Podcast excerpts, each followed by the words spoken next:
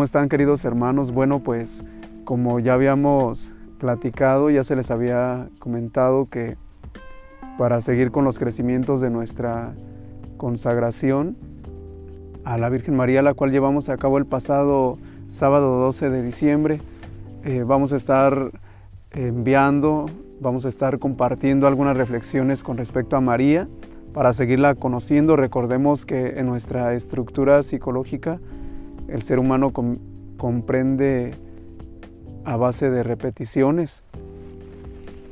Y es importante que nos estemos preparando constantemente porque se nos olvidan muchas cosas.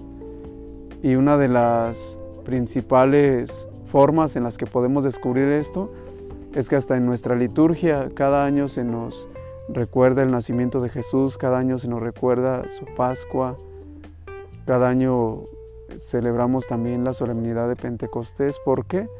Porque es importante estar recordando nuestras verdades de fe. Es importante estar actualizando de nosotros lo que nos va a ayudar. Bien, pues el día de hoy quiero compartirles un poco sobre esta carta apostólica, la carta del Papa Francisco. Se llama así, Admirabile Signum, el hermoso signo del pesebre. Y el Papa Francisco hace una reflexión muy grande sobre el pesebre, sobre lo que conocemos nosotros como el nacimiento y también en algunos lugares se conoce como, como el Belén. Pues voy a, voy a leer solamente algunos puntos que considero, bueno, todo es importante, hay, mucho, eh, hay muchas cosas en que podemos reflexionar, pero me detendré principalmente en los signos. Primero un poquito de historia. Recordemos que la tradición del, hacer en nuestras casas el pesebre data de más o menos unos 800 años en los tiempos de San Francisco de Asís. De hecho, el que comenzó con esta loable tradición fue ese pobrecillo, ese varón justo, místico, que se dejó envolver tanto por la presencia de Dios que incluso hasta llevaba los estigmas de nuestro Señor Jesucristo. Y en un tiempo en el que se recordaba el nacimiento de Jesús, el mismo Francisco invitó a todas las personas aledañas de esas comunidades a que hicieran alguna representación, ¿verdad? Muy con su estilo, muy con, el, con los recursos que había en ese entonces, ¿verdad? Se dice que eran antorchas encendidas que alumbraban eh, ese lugar, esos signos con lo que tuvieran en su casa. Y una vez dicho esto, de ahí también quiero comentarles que ese fue el, el momento en el que inició esta tradición de Francisco de Asís. Entonces se atribuye a él esto de la elaboración, pero tiene un sentido profundísimo. No creamos que nada más se le ocurrió así, sino que fue en base a su experiencia mística, a contemplar a aquel niño, Dios, que quiso nacer de una forma tan sencilla, de una forma tan aparentemente insignificante y en aquel lugar que se dice ni siquiera estaba en el mapa, ese lugar de Belén. Y fue en base a su meditación. Qué bueno sería que nosotros también este nacimiento que ponemos en nuestra casa, que esperemos que sí lo tengamos en nuestra casa, porque muchas veces se van perdiendo las tradiciones buenas y vamos metiendo muchas cosas paganas en nuestra vida, ¿verdad? Ya lo hemos meditado que incluso hay lugares, hay países donde se reúne mucha gente, pero celebran, fíjense en estas fechas, celebran una Navidad, pero no es la Navidad de Jesús. Ellos dicen que es la Navidad astral, el nacimiento de, un nuevo ciclo eh, en los astros, en, en todas las constelaciones, que son totalmente cosas que no congenian con nuestras tradiciones cristianas católicas. Bien, voy a hacer una pausa ahora sí en el número 4. Dice el Papa,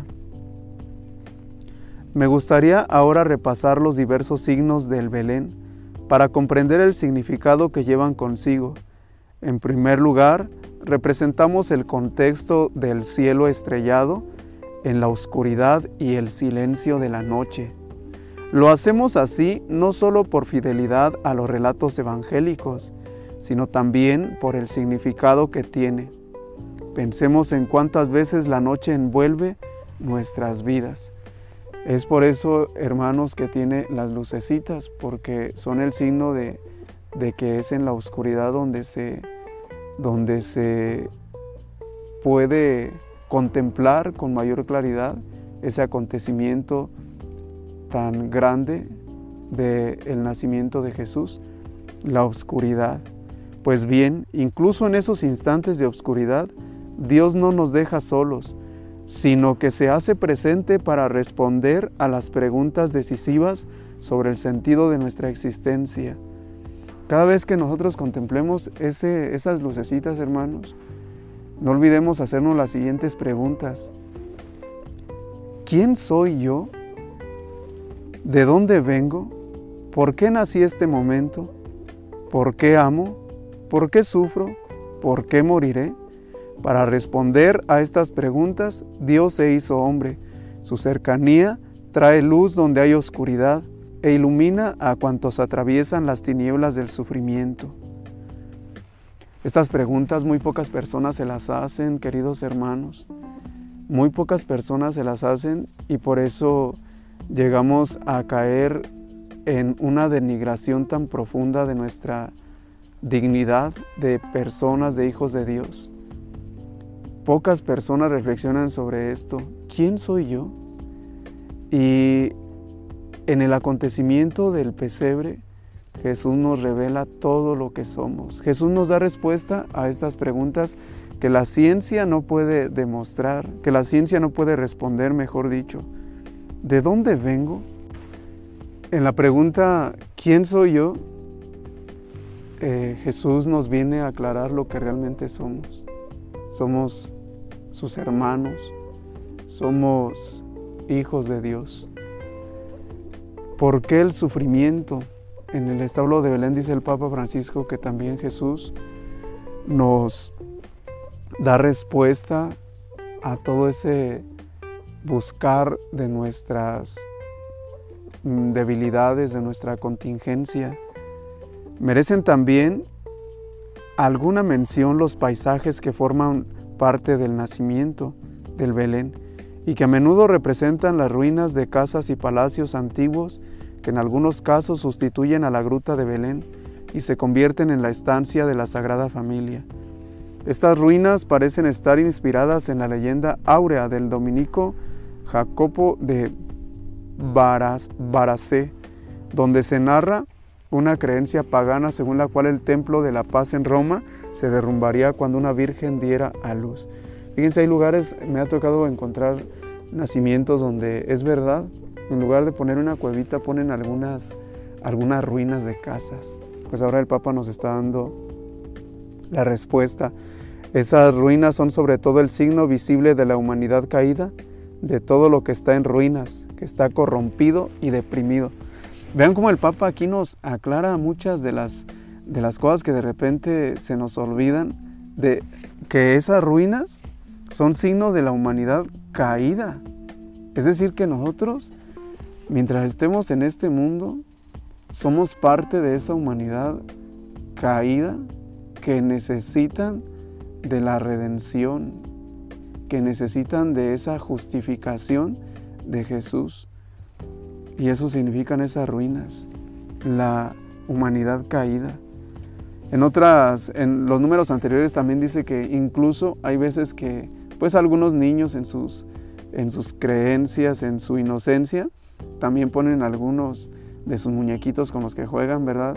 Ponen por ahí de repente a, a un soldadito, eh, algunos de sus juguetes y dice el Papa, incluso todo eso nos dice algo, nos dice que Jesús viene a nacer, incluso en esa vida donde hay eh, quizá problemas, dificultades, violencia. En esa vida, dice él, una vida ordinaria donde hay problemas incluso hasta en las familias, esos signos que se actualizan y que quizá en otro tiempo no se hubieran puesto esas figuritas, ahora nos viene a aclarar el Papa que hasta eso es un signo alusivo a lo que viene a ser Jesús. Cuánta emoción debería acompañarnos mientras colocamos en el Belén las montañas, los riachuelos, las ovejas y los pastores. De esta manera recordamos cómo lo habían anunciado los profetas, que toda la creación participa en la fiesta de la venida del Mesías. Los ángeles y la estrella son la señal de que también nosotros estamos llamados a ponernos en camino para llegar a la gruta y adorar al Señor, a ponernos en camino, queridos hermanos. Hay un dicho que dice que el agua que se estanca apesta, porque el agua fue hecha para circular, para correr. Y nosotros debemos imitar esa corriente del agua que circula, que da vida, que incluso con la constancia de tantas gotas, hasta rocas se pueden romper, con la constancia. Esa es la clave, queridos hermanos, para perseverar en la virtud, la constancia. Ya en otro momento les compartiré algunas de las reflexiones que, hace, que hacen los padres del desierto y mencionan mucho eso, que la clave para perseverar es la constancia. Tenemos la costumbre de poner en nuestros belenes muchas figuras simbólicas, sobre todo los mendigos y de gente que no conocen otra abundancia que la del corazón. Ellos también están cerca del niño Jesús por derecho propio, sin que nadie pueda echarlos o alejarlos de una cuna tan improvisada que los pobres a su alrededor no desentonan en absoluto.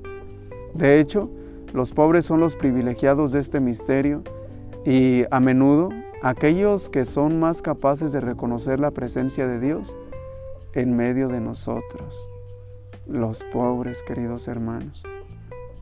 Los pobres y los sencillos en el nacimiento recuerdan que Dios se hace hombre para aquellos que más sienten la necesidad de su amor y piden su cercanía.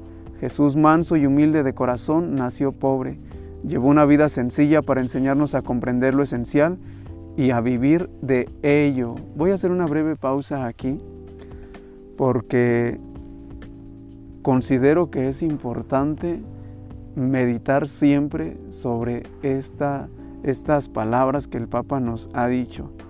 Jesús manso y humilde de corazón nació pobre. Y tiene mucha relación, queridos hermanos, el pesebre y la cruz.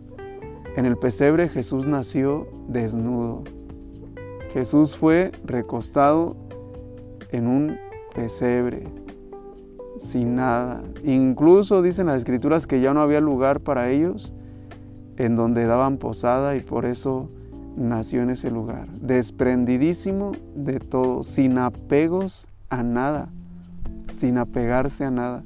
Y vean cómo tiene tanta relación con la cruz. Dice en el Evangelio, si no me equivoco, de San Juan, que cuando lo crucificaron a Jesús le quitaron la túnica que llevaba, la única túnica que era de una sola pieza. Y luego cuando murió dice que lo sepultaron en una tumba prestada de José de Arimatea. Es decir, que ni siquiera tenía una tumba propia. Murió en un despojo total, en un abandono total al Padre. Un abandono y sin buscarse a sí mismo para enseñarnos. Y todo esto van a decir porque de repente hay quienes dicen, bueno, pero eso lo hizo Jesús porque pues Él era Dios y por eso yo no soy Dios. Pero no olvide lo que dijo Jesús. En algún pasaje de las Escrituras agrega, el discípulo no es más que el maestro. Y si al hijo, al, al, maestro lo han tratado así, sin duda que a los discípulos también. Y el seguimiento de Jesús, que nunca se cansó de decírnoslo, consiste en parecernos a Él.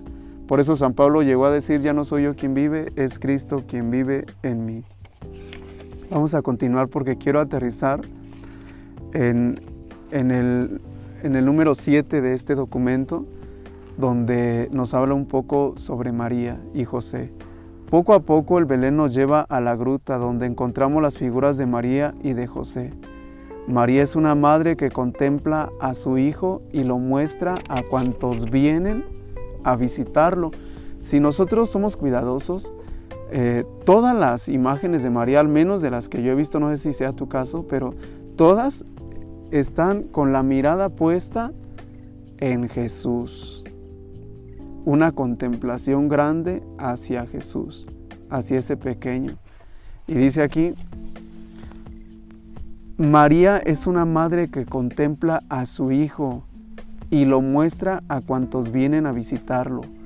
¿Cómo vamos a aprender a mostrar a Jesús? Contemplándolo. Y el contemplar, queridos hermanos, es un estado profundo del alma en el que ya no se dice nada, solamente se ama y se deja amar uno por aquella persona a quien contempla. Hay esposos que ya no necesitan decirse palabras, ya solo con una mirada saben lo que se quieren decir. Qué precioso es eso. Esa es una prueba de lo que es la contemplación divina. Esa es una prueba muy vaga, imagínense, si eso es grande para los esposos, es muy vaga para quien contempla a Dios. Por eso Teresa hasta se llegó, Santa Teresa de Ávila hasta llegó a exclamar, Señor, ya no me mandes más mensajeros que no saben decirme lo que quiero, que no saben darme lo que necesito. Es decir, te quiero a ti, le estaba dando a entender esta mujer. Continuando, su imagen hace pensar en el gran misterio que ha envuelto a esta joven cuando Dios ha llamado a la puerta de su corazón inmaculado. Ante el anuncio del ángel que le pedía que fuera la Madre de Dios, María respondió con abundancia plena y total. Sus palabras, He aquí la esclava del Señor, hágase en mí según tu palabra, son para todos nosotros el, testimonio del abandono en la fe a la voluntad de Dios. Con aquel sí, María se convertía en la madre del Hijo de Dios, sin perder su virginidad, antes bien consagrándola gracias a Él. Vemos en ella a la Madre de Dios que no tiene a su Hijo solo para sí misma, sino que pide a todos que obedezcan a su palabra y la pongan en práctica. Ese abandono total a la voluntad de Dios, que en este tiempo, en este, ahora que estamos en el novenario de Navidad, lo que se conoce como las posadas, que son nueve días, que nosotros seamos valientes y lejos de pedir cosas materiales que siempre llegan por añadidura, sin duda cuando se busca la voluntad de Dios, que pidamos, Señor, que yo haga siempre tu voluntad. No quiero hacer mi voluntad, sino la tuya. No quiero buscarme a mí mismo, quiero buscarte a ti. Y cuando buscamos la voluntad de Dios, amados hermanos, de cuántos problemas nos evitamos, cuántas cosas, cuánto sufrimiento podemos evitarnos buscando la voluntad de Dios. Cuando se busca la voluntad de Dios, queridos hermanos, el corazón se llena de paz y de alegría y ya no nos preocupa nada más que la voluntad de Dios.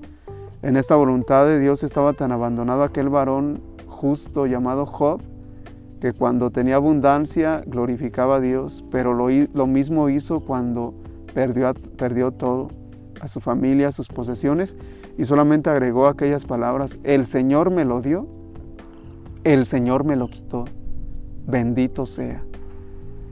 Y ese debe ser nuestro objetivo, el buscar siempre la voluntad de Dios. La voluntad de Dios, queridos hermanos, no se logra sino con esfuerzo. Y esta joven María, que dicen los teólogos que tenía sin duda con todos estos estudios que se hacen de la cultura judía, tenía no más de unos 13, 14 años. Y fíjense todo lo que había logrado en esa corta edad.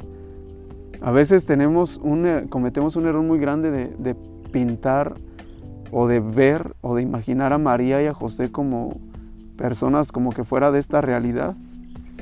Pero no, hermanos, también ellos tuvieron combates espirituales, tuvieron batallas. Y si no, pues veamos cómo nuestro Señor Jesús, ya lo, ya lo comenté en alguna reflexión, cómo Él nos enseñó que, es una lucha y que hay que saber luchar.